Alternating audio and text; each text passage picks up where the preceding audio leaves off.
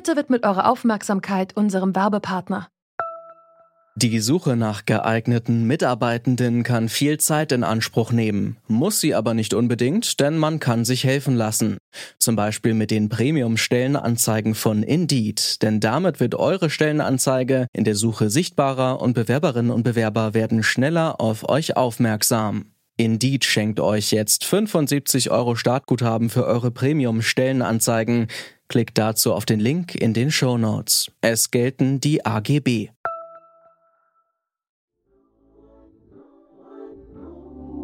Weigh all the options. Nothing's off the table. Today I thought about killing you. Premeditated murder. I think about killing myself, and I, I love myself way more than I love you. The most beautiful thoughts are always besides the darkest. In dem Song I Thought About Killing You bespricht Kanye West ganz öffentlich seine Depression. Mit seiner Kandidatur für die US-Wahlen steht er gerade im Fokus der Öffentlichkeit. In den letzten Tagen sind viele von seinem Verhalten irritiert gewesen. Unter Tränen spricht er private Themen vor Publikum an, twittert seltsame Nachrichten und sagt seine Kandidatur schließlich ab. Seine Frau erklärt auf Instagram, er leide unter einer bipolaren Störung. Wie offen geht die Hip-Hop-Szene mit psychischen Krankheiten um? Und wie steht das in Zusammenhang mit dem Männerbild, das vermittelt wird?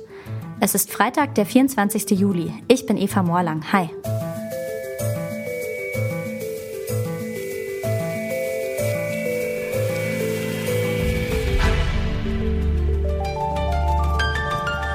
Zurück zum Thema. Besonders männlich und besonders hart. Das ist das Bild, das immer noch viele mit Rap verbinden. In den letzten Jahren hat sich das langsam verändert. Immer mehr Künstlerinnen und Künstler, auch in Deutschland, rappen und singen offen über Depressionen, Selbstzweifel oder Suizidgedanken.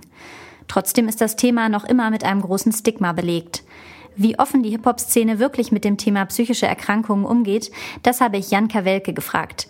Er ist Musikjournalist, selbst Rapper und Host bei einem der erfolgreichsten deutschen Hip-Hop-Podcasts Machiavelli.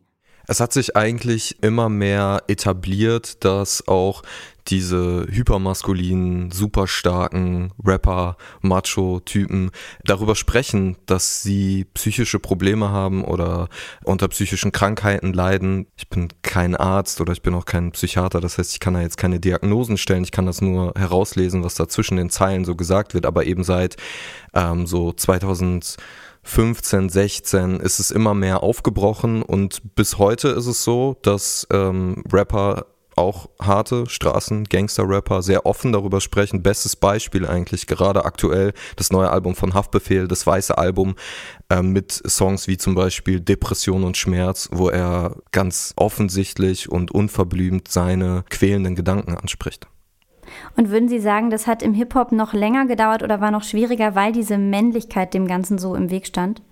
Ja, auf jeden Fall. Also ich glaube, in den Anfangsjahren ging es ja vor allem darum, die Schwächen vor allem bei den anderen zu finden. Also das als Munition zu benutzen, um in Battles irgendwie sich, sich über den anderen zu stellen und vor allem halt diesen hypermaskulinen Panzer irgendwie aufzubauen. Es gab immer mal wieder vereinzelt Rapper, die solche Sachen angesprochen haben. Ich würde sagen, der erste, der sehr erfolgreich und groß war und gleichzeitig aber über seine Selbstmordgedanken gesprochen hat, war The Notorious B.I.G., der hat damals einen Song geschrieben, der heißt Suicidal Thoughts, wo er genau eben das behandelt und nicht nur aus der Perspektive, das wird mir alles zu viel oder ich bin in Umständen groß geworden, die einfach nur furchtbar sind, sondern offenbar genüge ich mir nicht selbst oder ich habe irgendein Problem in meiner Gedankenwelt. Sehen Sie da noch einen Unterschied ähm, zwischen der Szene in den USA und im deutschen Hip-Hop oder ist da die Entwicklung ungefähr die gleiche? Generell kann man so über den Daumen gepeilt sagen, es dauert immer so fünf bis zehn Jahre, bis die Entwicklungen aus den USA beziehungsweise aus Frankreich bei uns ankommen. Und so ist es auch jetzt ungefähr. Also die USA ist da immer ein bisschen schneller mit diesen Sachen. Und vor allem auch die größten der großen Artists, Kid Cudi, äh, Kendrick Lamar hat es gemacht, äh, Kanye West äh, spricht diese Dinge ganz offen an. Und ich glaube, dass das eben auch dazu führt, weil sich auch musikalisch sehr stark an den USA orientiert wird, dass dann auch inhaltlich inhaltlich Dinge zu uns rüberschwappen und es einfach normaler wird und dieses Tabu, dieses Stigma auch in der deutschen Rap-Szene noch mehr aufbricht. Was würden Sie sagen, welche Verantwortung haben die Musikerinnen und Musiker gegenüber ihren Fans, wenn sie zum Beispiel über Depressionen sprechen, rappen, singen und ähm, wie gehen Sie mit dieser Verantwortung um? Ich finde generell bei allen Bereichen, wo es irgendwie um Verantwortung der Künstlerinnen und Künstler geht, ist ein bisschen schwierig, denen das so zuzuschieben. Ich plädiere immer ein bisschen dafür, dass wir versuchen, junge Leute, viele junge Leute, die halt Hip-Hop und Rap konsumieren, zu einer mündigen Haltung und Meinung heranbilden, dass sie diese Dinge in Kontexten betrachten können. Hypermaskuline Rollenbilder stehen vor allem denen im Weg, die über ihre Gefühle und psychischen Probleme sprechen möchten. Sie stehen aber auch denen im Weg, die diesem Männlichkeitsbild in der Rap-Szene nicht zu 100 Prozent entsprechen. Wie sich das anfühlt, haben wir den queeren Rapper Sir Mantis gefragt. Wir haben hier vorhin schon über Vorstellungen von Männlichkeit im Hip-Hop gesprochen.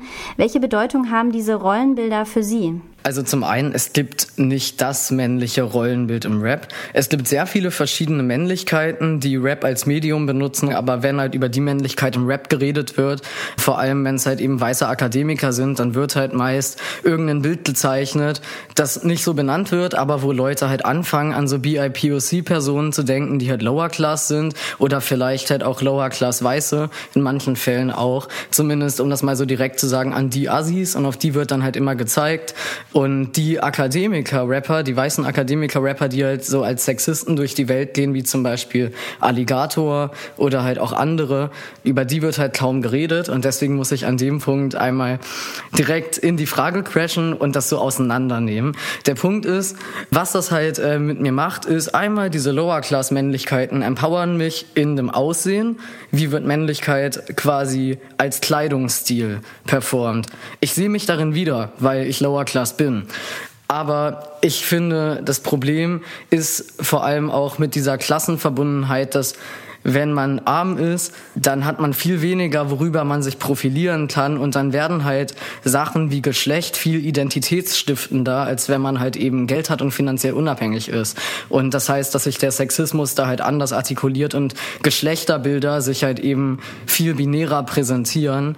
Und äh, genau, aber was es halt mit mir macht, sowohl das eine als auch das andere, ist, dass ich das Gefühl habe, dass Geschlecht was ist, was halt so limitiert ist, dass man einfach einfach, wenn man weder dieser einen Sache noch der anderen entspricht, auf jeden Fall eine Identitätskrise hat, die eigentlich eine Gesellschaftskrise ist. Weil die Gesellschaft sich daran stört, wenn man nicht in männlich oder weiblich reinpasst und dieses Schema aufbricht ob man das jetzt aufbrechen will oder nicht. Also was dieses Bild halt letztendlich macht, ist halt eine Idee von Menschsein zu produzieren, die einfach auf total viele Leute nicht anwendbar ist und die aber im Ursprung auch ein westliches, weiß-christliches Konstrukt war, eine Idee, um halt eben einen Grund zu haben, dass die Hälfte der Menschheit halt eben für die andere Hälfte der Menschheit Ressourcen zur Verfügung stellt, Arbeitsressourcen, Arbeitskräfte, die halt nicht gewertschätzt werden.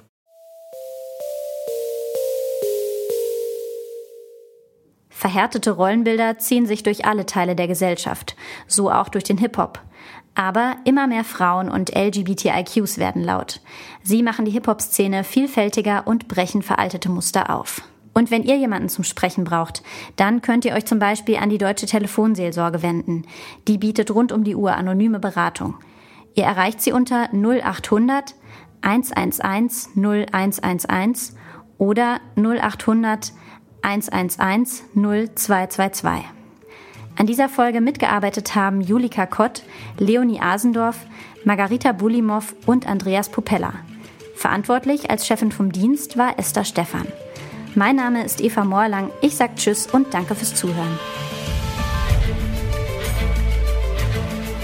Zurück zum Thema vom Podcast Radio Detektor FM.